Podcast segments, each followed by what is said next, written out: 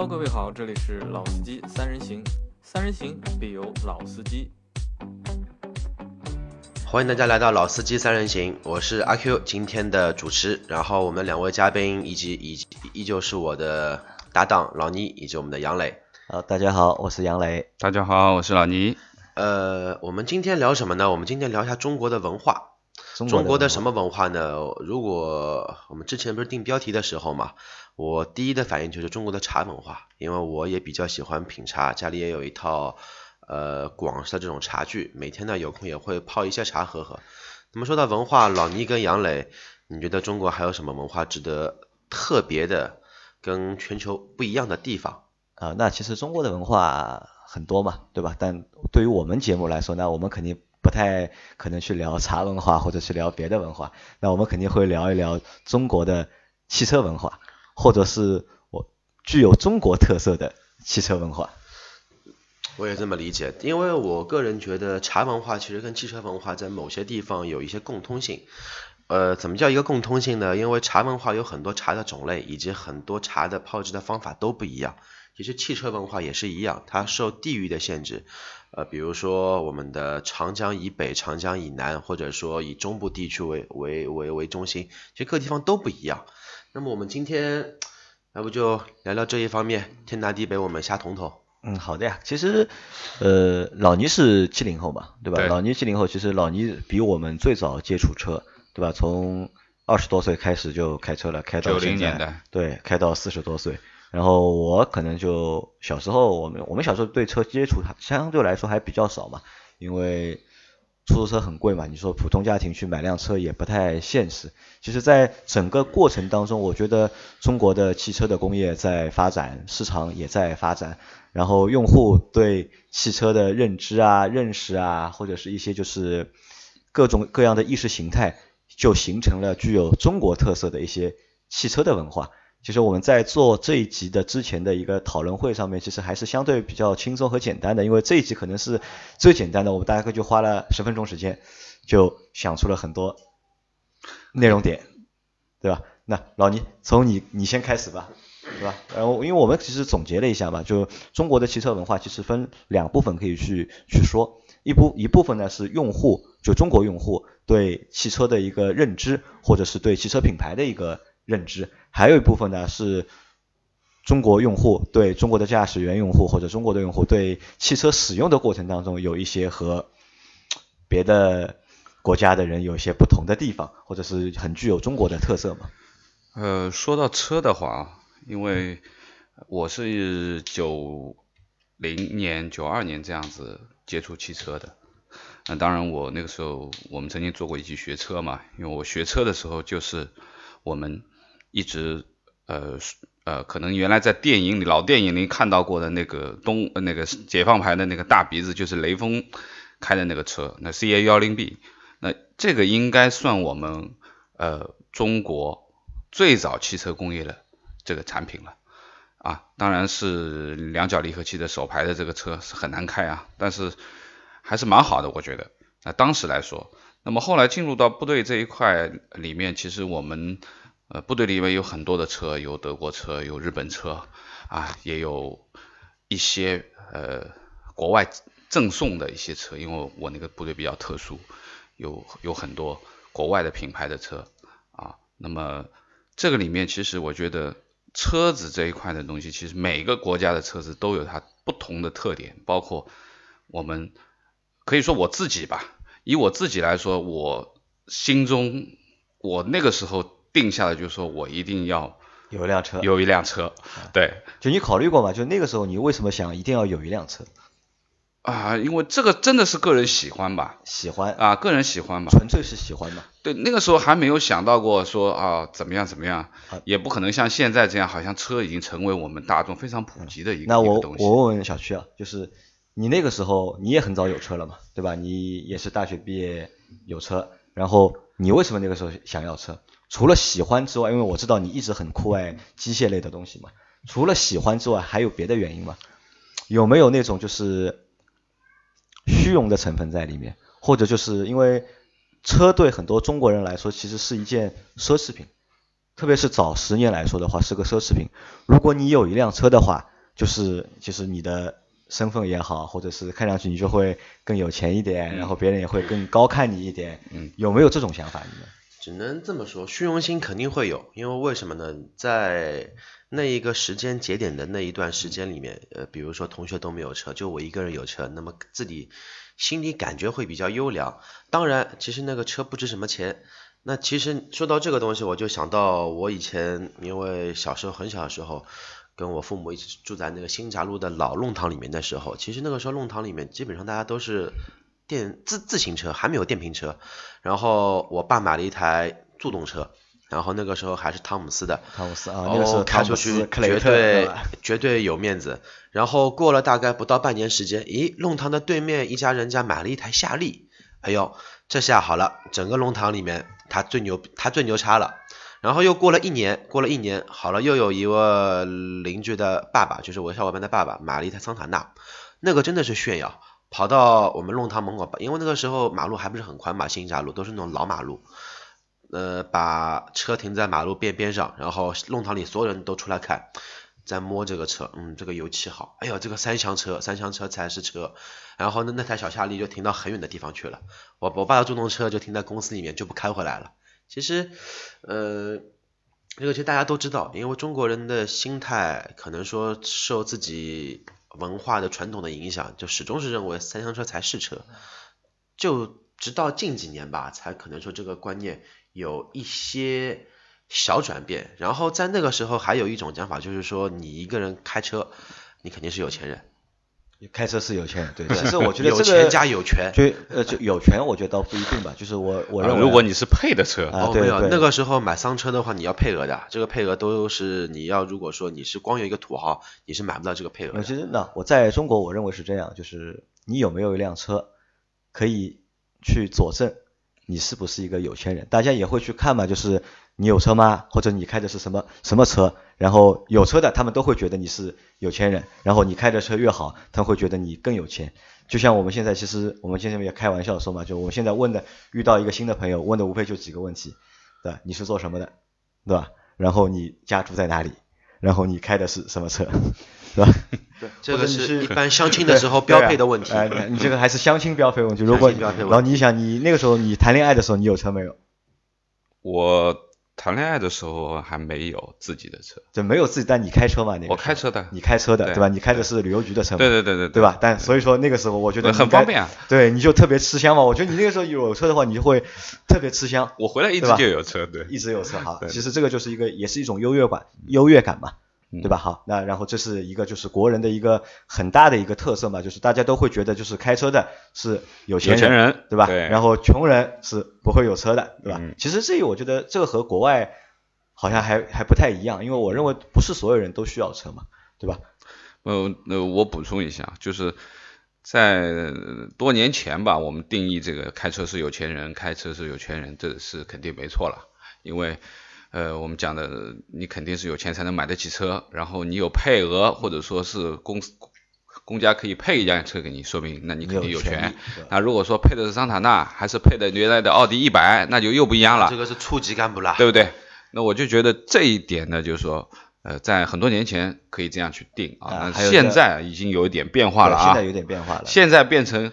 大家都有车，就看你开什么车，开什么车，看你开什么车，你的品牌是什么，对不对？那然后除了这个之外，就还还有小区前面说的，就是中国人好像酷爱三厢车，对吧？你的邻居开了桑塔纳来了之后，小夏利就靠边去了，就靠边去了，对吧？对。其实我觉得这个也蛮也蛮神奇的，也不也也不叫神奇了，就中国人好像就真的是喜欢，的确，三厢车，就从我们最小的时候到现在，大家选择都会选三厢的，嗯，对吧？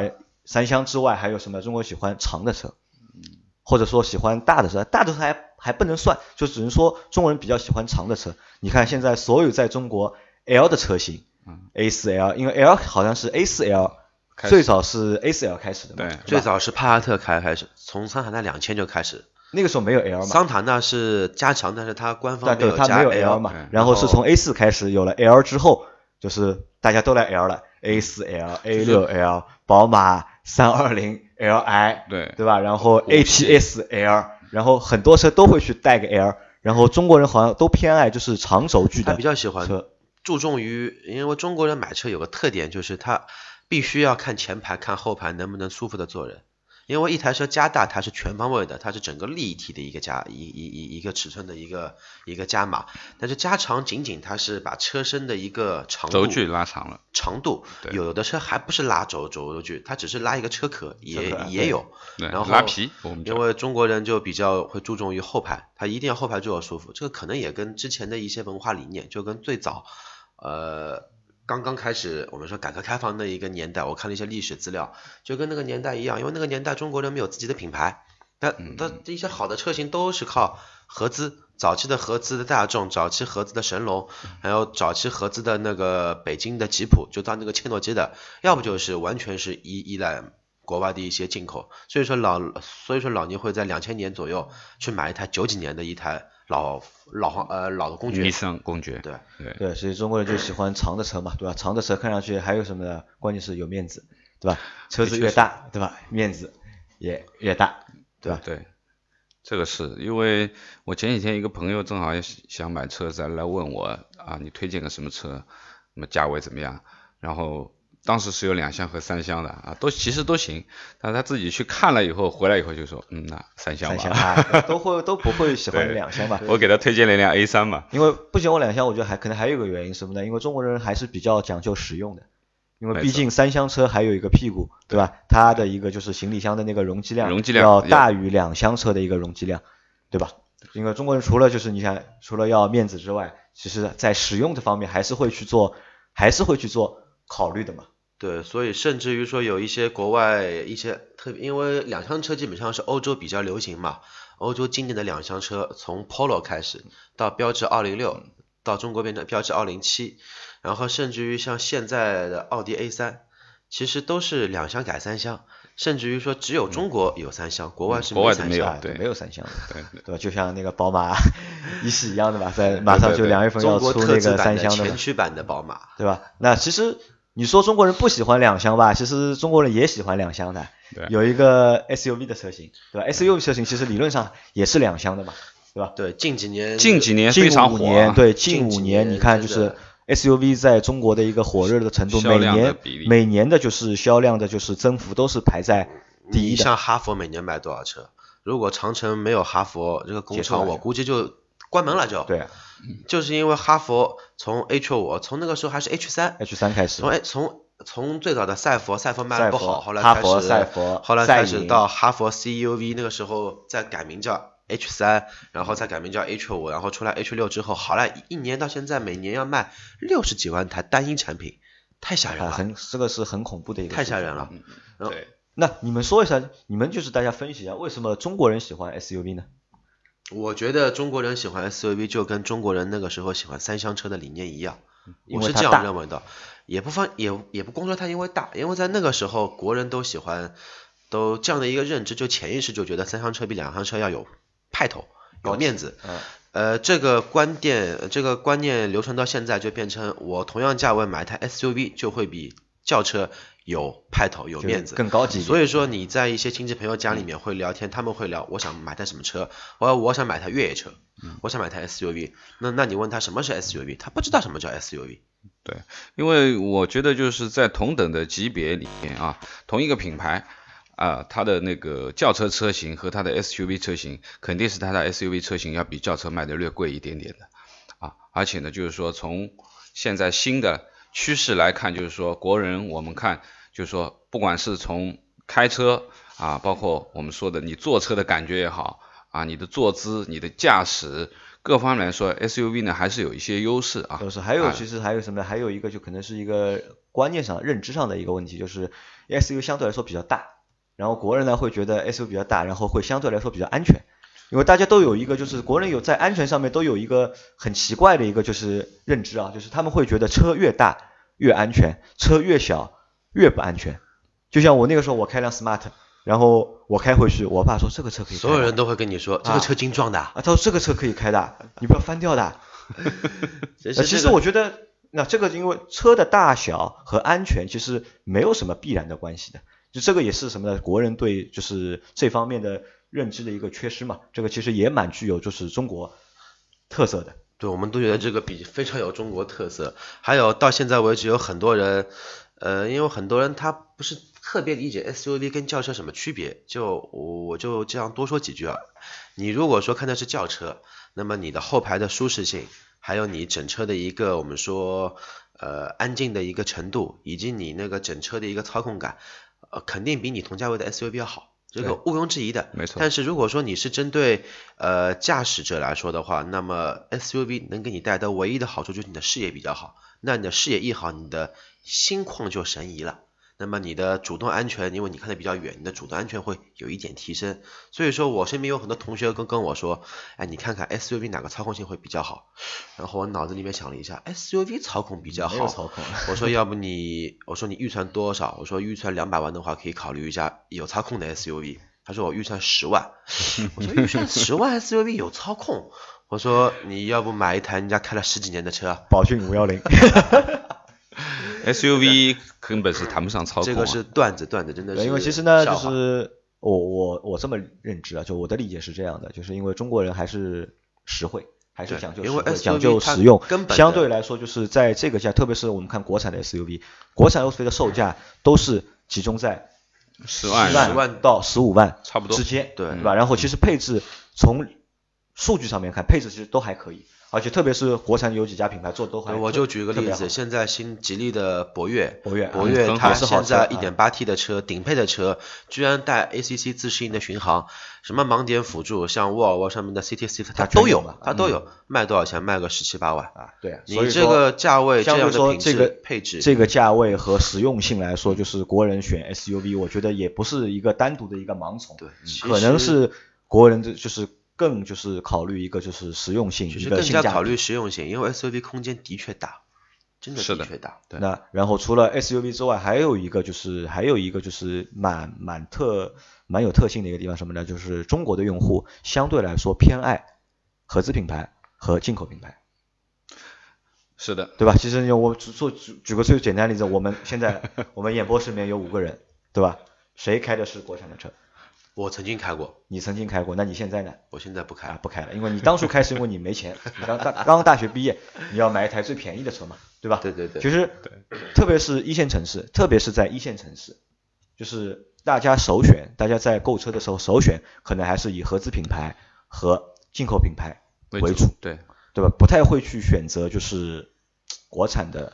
国产在你条件允许的情况下啊，特别是特别经济能力允许情况下，特别是在条件允许情况下，如果没钱的话，如果如果没钱的话，那我们可能会只选一个就是我买得起的品牌，或者买得起车，我也不管它品牌了，对吧？我选我买得起的。但是如果给你五十万预算，给你四十万预算的话，你会去选一辆十万块或者是二十万的国产车吗？其实不太会。那那那杨磊，我我我问你，你有五十万，你会买一台 BBA 还是买一台红旗？那我肯定首选 BBA 嘛。那我们这边基本上都这样，对吧？所以说这一点可能也是我们这整个民族的一个一一个特点吧。因为特点呢，相对来说，你像韩国人，韩国人他基本上，呃，除非说一些进口的品牌他们会买，因为韩国的一些一些汽车销量，我也初步去看了一下一些资料，他们其实每年他们自己韩国的品牌的一些可能要占到百分之七十到八十，对，百百分比非非常高。包括日本也是这样吧？呃，我是这样觉得，就是关于进口品牌和国产品牌、自主品牌这一块，其实前面讲的这这个一部分啊，但是我觉得呢，目前来说，以国内的这些自主品牌来看的话，其实目前的这个造车的功力啊，也在提升啊，提升是提升的，但是还没有真的还没有达到国际化的一个标准，那么。这可能也是很多国人不选择国产品牌的一个原因，因为毕竟它和呃进口品牌里面，它不管是技术含量也好，还是各方面的一些东西，对对对，还是还是弱了。但是我觉得要认可一点，这两年我们所有的自主品牌真的都在发力。你像前几年你所有的发动机都是三菱的，你这两年你哪怕奇瑞、哪怕上汽、哪怕比亚迪，发动机基本上超过百分之八十的产品都是自己研发。对，其实从 SUV 的销量就可以看到嘛，因为 SUV 排在最前面的就是国产品牌，就哈佛，哈佛嘛，就是，对吧？就是如果其他车、其他的品牌或者是其他的车型都能造出像哈佛这样有产品力的车的话，那我相信就是我们也会更多人去选择就是国产的品牌。对然后还有一点，其实我觉得每一个驾驶者吧，每一个买车的人，其实我觉得，因为呃，汽车品牌进入到中国嘛，毕竟是国外来的啊，很多国际大牌，包括最早的我们说大众啊，后面的奥迪呀，包括奔驰、宝马，其实我觉得对于我自己而言的话，其实我自己心中就是有一个 BBA 的梦想的，BBA 的情节，对吧？对，就是。我在在可以说我在部队的时候，我就说我回去以后我肯定自己要买辆奔驰啊，这个目标到现在还没有实现。当然，我现在 BBA 里面是买了个 A 啊，有一个。其实那这个倒是真的呢，就是所有的我觉得百分之九十的中国人或者中国的曾经有想过驾驶用户都心中都有一个 BBA 的一个情节在，对吧？他们会觉得就是 BBA 宝马、奔驰、奥迪是最好的车，对吧？老倪，你你的嗯是奔驰对吧？你是想要奔驰？我是想要奔驰的。你你的那个情节是奔驰。对。阿 Q 呢？我暂时没有什么特殊的情节。那不那 BBA 里面你喜欢吗？BBA 里面，按照现在这个阶段，呃，我能买得起，但是我不会去买它。啊，好，那你他妈又和我唱反调了，对吧？我们节目又又又到你这里又卡了一下。对，断掉断掉。因为对我来说。就是我倒是一直是也我也有就是 BBA 的一个情节在嘛，就是因为我比较其实我也比较中意奔驰，但我只不过觉得目前我这个状况不太适合奔驰，就哪一天等我功成名就了，对吧？那可能我会去选一辆奔驰，要我而且我要选的话，我肯定会选 S 级，我不会去买 C 级嘛。那这个可能这些就是都是我们对国人对汽车的一个认知，或者是对汽车品牌的一个认知，而且都具有中国的。特色，那我们要不就排开汽车的价位以及品牌，我们来说一下，呃，从三万块的比亚迪到三百万的奔驰上面都能看得见的一些东西。可以啊。我先说一，我先说一个，因为这个我从业经历导致了我可能说，呃，眼观八方吧，真的眼观八方。不管是三万块的 QQ，还是三百万的 S 六百，甚至于说再贵的一些车，你都能看见这几样东西。首先，呃。安全带卡扣，安全带卡扣啊，这这这个东西真的啊，这个是国人的一个安全意识的一个比较淡薄嘛。对，安安全带卡扣，我开过一台，以那个时候帮别人开婚车，一台六百万的宾利，牧上上面居然副驾驶是安全带卡扣插里面。用的这个是这方面。我我觉得可能现在安全带卡扣用的比较少了吧，因为现在毕竟强制要求前排必须要扣安全带，原来是没有要求副驾驶必须要扣安全带。现在是这样的，就开车的人都系安全带，基本上都做得到。基本上。但是副驾驶好像很多人还不系安全带，这还蛮多的，我觉得。就驾驶座上面都系安全带，但副驾驶上不系安全带的人还蛮多。嗯嗯。那还有什么？就是那我们现在谈的是。我我是觉得就是说，呃，既然今天我们聊的是汽车文化嘛。具有中国特色汽车文化，那我觉得在中国人用车上面其实是有很多和外国人不一样的地方。对的，其实我们现在可以爬一爬，哪些东西是国外不会有的。对的，像国外的用车人不会有的。刚才阿 Q 说的安全带卡扣，那是一个。然后阿 Q 你是做销售的嘛？之前你做销售，然后我觉得中国人的就是提新车或者是买到新车之后，会做很多很有讲究、很有故事的事情，很有可能很多很多故事。我曾经碰到过。呃，哪个品牌不不说了，就是某一位客户在在在在在我同事这边提一台车，他是要求精确到什么时间段几分几秒这一台车要在这个点正好开出展厅。那个时候呢，良辰吉时对吧？那个时候呢，上海还没有什么烟花爆竹的禁放令，直到车子的轮胎刚出我们这个门线的中间线一点点，两边顿时烟花烟花升起，大地满红。然后他就差请一队人在那边吹喇叭了，啊，这个是有一个 新车仪式啊，对，有个像类似于迎亲的一个仪式一样。对，我们传统的交车仪式就是大家送一束鲜花，合拍个照片，照片给你送些纪念品就可以了，对吧？对，他们这个一定要热闹，真正的一定要热闹。那除了你像放放鞭炮，你这个阵仗搞得有点大，然后我看到还过更大的阵仗，就是因为我我在湖州我们有一个庙吧，一直去玩嘛，然后我看到过两次，就是。人家买了新车，开到庙里面，让师傅帮这辆汽车开光，而且这个事情好像这个事情还好像还蛮多的，特别是很多人就买了车，如果他和师傅认识的话，他们都会把车开到就是庙里面去，让师傅帮这辆车去做开光，去做祈福。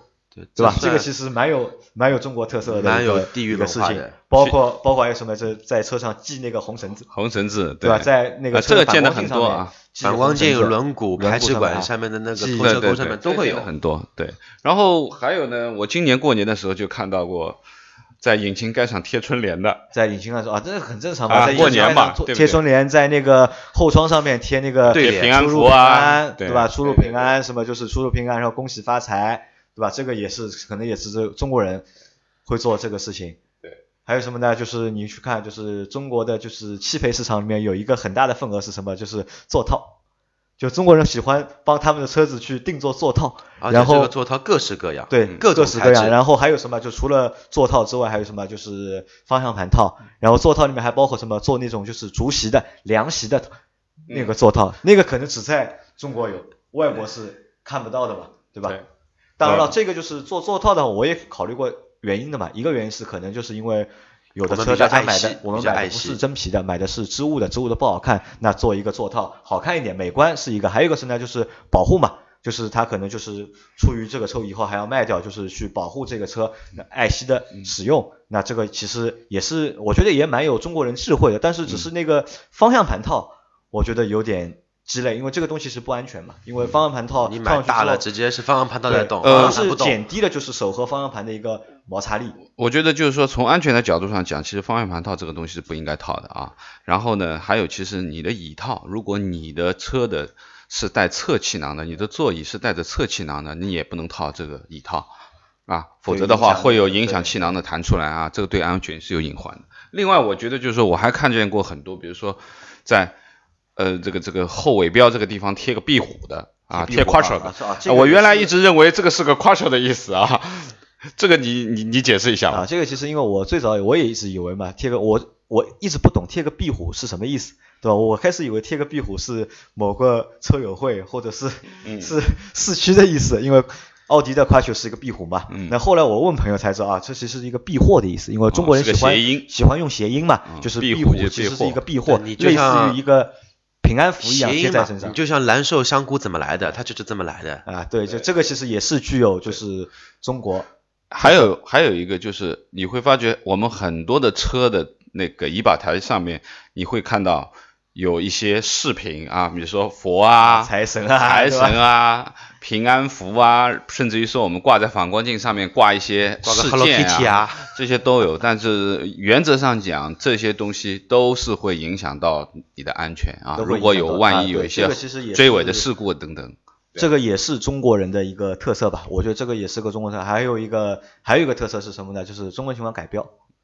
啊，对，我看到对，比亚迪改凌志，然后那个正宗的科尔维特改五菱，对，改标非常多，对吧？那改革的话，我觉得这个可以回到我们讲的这个，我们对于合资品牌和进口品牌的一些情怀吧，他们可能还是啊更喜欢这一些大牌的。我觉得，嗯，今天聊的这个东西蛮有意思。就我今天聊的，我们今天聊的也蛮多的，因为时间也差不多要到了嘛。那其实我我总结一下，就是什么是具有中国特色的汽车文化？就是中国人会把他们的实用性，就是他们会把他们的实用性融入到他们对车的选择和对车的使用上面去，对吧？当然了，就是可能当中有的地方是。智慧的体现，但有的地方可能也是做错的一些事情，比如说安全性上面，对多做的事情是是这个是多多此一举的事情嘛。那其实这个也就是怎么说呢？就是中国特色嘛，就是中国特色。我们会把生活中的一些文化、一些元素带到我们选车、用车、买车过程中。其实呢，这一期节目，你说。我们其实还可以往下说，但是我希望更多的可以跟我们的观众有一些互动，因为我们的微博啊、我们的微信以及我们的评论上面都有对大家做一个开放。如果说各位的听众在这方面有更加好的一些一些想法，或者说一些看到的奇葩的东西的话，都可以跟我们做一个分享。今天我们就先这样吧。好的，嗯，好，谢谢大家，谢谢大家。